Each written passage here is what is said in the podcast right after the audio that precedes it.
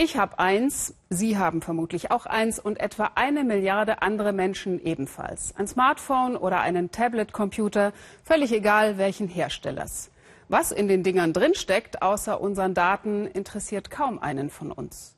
Es sind bis zu 30 verschiedene Edelmetalle und wie die zum Teil gewonnen werden, das möchten Sie vielleicht lieber gar nicht wissen. Unser Korrespondent Philipp Abresch zeigt es Ihnen trotzdem am Beispiel der indonesischen Insel Bangka, unter deren Boden große Zinnvorkommen stecken. Die Erde, der Pullover, die Spritzer im Gesicht, alles Ton in Ton, silbrig grau. Robi Waden gräbt sich jeden Tag aufs Neue tiefer in die Erde, auf der Suche nach Zinn eines der begehrtesten Edelmetalle der Welt, seit es wohl jeder irgendwie in der Hosentasche stecken hat, in seinem Mobiltelefon.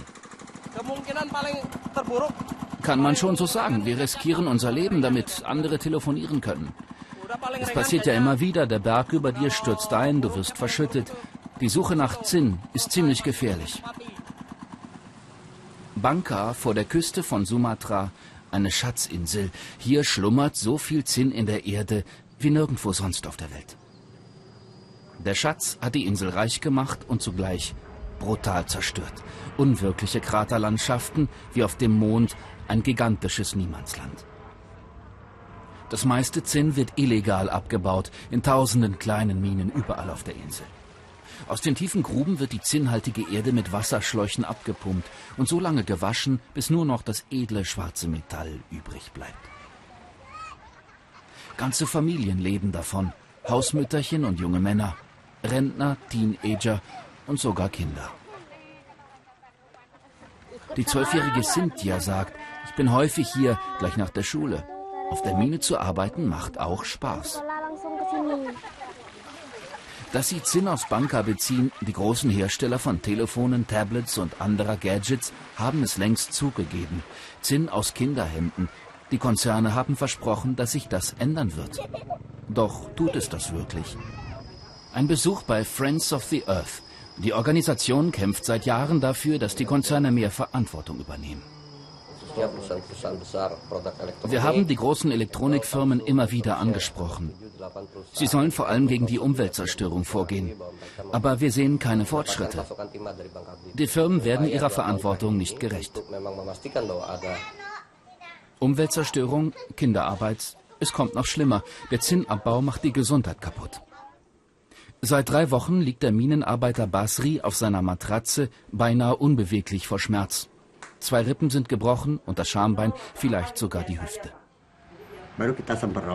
Ich kann mich an den Unfall kaum erinnern, erzählt Basri. Ich habe unten in der Mine gearbeitet und dann ist der Berg über mir zusammengestürzt.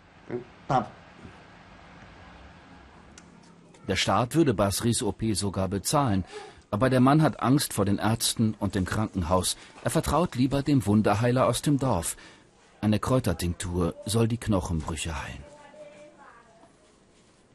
Wäre das Unglück vermeidbar gewesen? Vermutlich schon. Wir hätten Stufen in die Erde schlagen können, dann wäre der ganze Hang stabiler gewesen. Aber das hätte gedauert. Und Zeit ist Geld.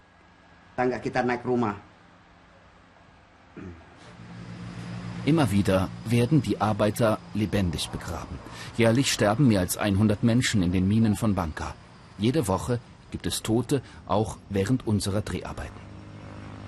Das Gewicht der Erde bricht den Verschütteten alle Knochen. Wer dann noch lebt, bekommt keine Luft mehr und erstickt. Frische Gräber auf dem Dorffriedhof, allein hier liegen fünf Männer begraben. Viele andere sterben durch Blitzschlag in der Regenzeit, erzählt der Totengräber. Das Zinn zieht den Blitz wie magisch an. Wenn die Männer dann im Wasser stehen und arbeiten, das ist fast immer tödlich. Immer neue Abbaugebiete erschließen sich die Schatzräuber. Auch vor der Küste von Banka sind die Arbeiter im Einsatz. Zwei Kilometer vom Strand ein schwimmendes Dorf. Alles auf diesen wackeligen Flößen ist selbst gemacht, improvisiert, halb kaputt und wieder zusammengeflickt. Die Generatoren scheppern ohrenbetäubend über den Ozean, die Luft voller Diesel, ein Arbeitsplatz wie ein Albtraum. Der Mann im zerrissenen Neoprenanzug wird gleich in die Tiefe gleiten. Hariono war früher einmal Fischer, wie alle hier. Aber der Zinnboom hat die traditionellen Metiers komplett zerstört.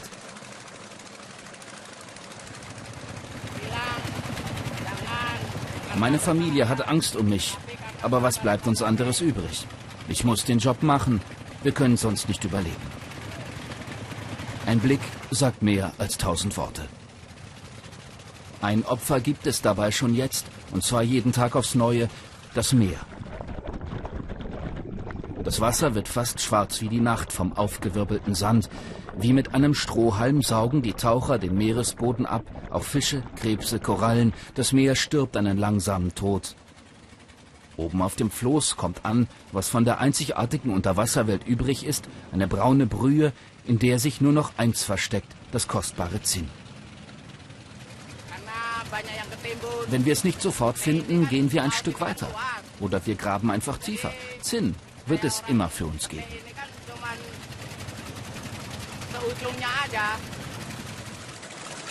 Wie lange wird der ungezügelte Rausch nach Zinn noch währen? Die Vorräte sind irgendwann aufgebraucht, warnen selbst die Behörden. Und was dann?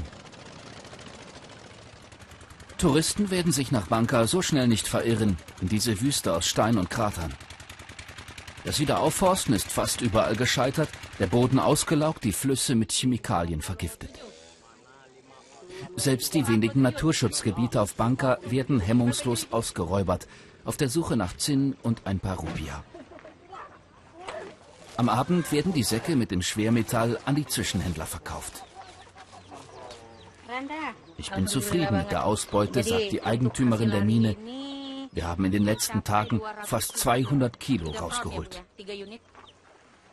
Eine ganze Insel wie zerknüllt und weggeworfen. In der Dämmerung verlässt das Zinn den Hafen von Banka. Für die kostbare Fracht riskieren hier Menschen ihr Leben, sterben grüne Wälder und Korallen. Und noch etwas stirbt für jeden, der einmal auf Banka war, die unbeschwerte Euphorie, die Vorfreude auf ein neues Telefon.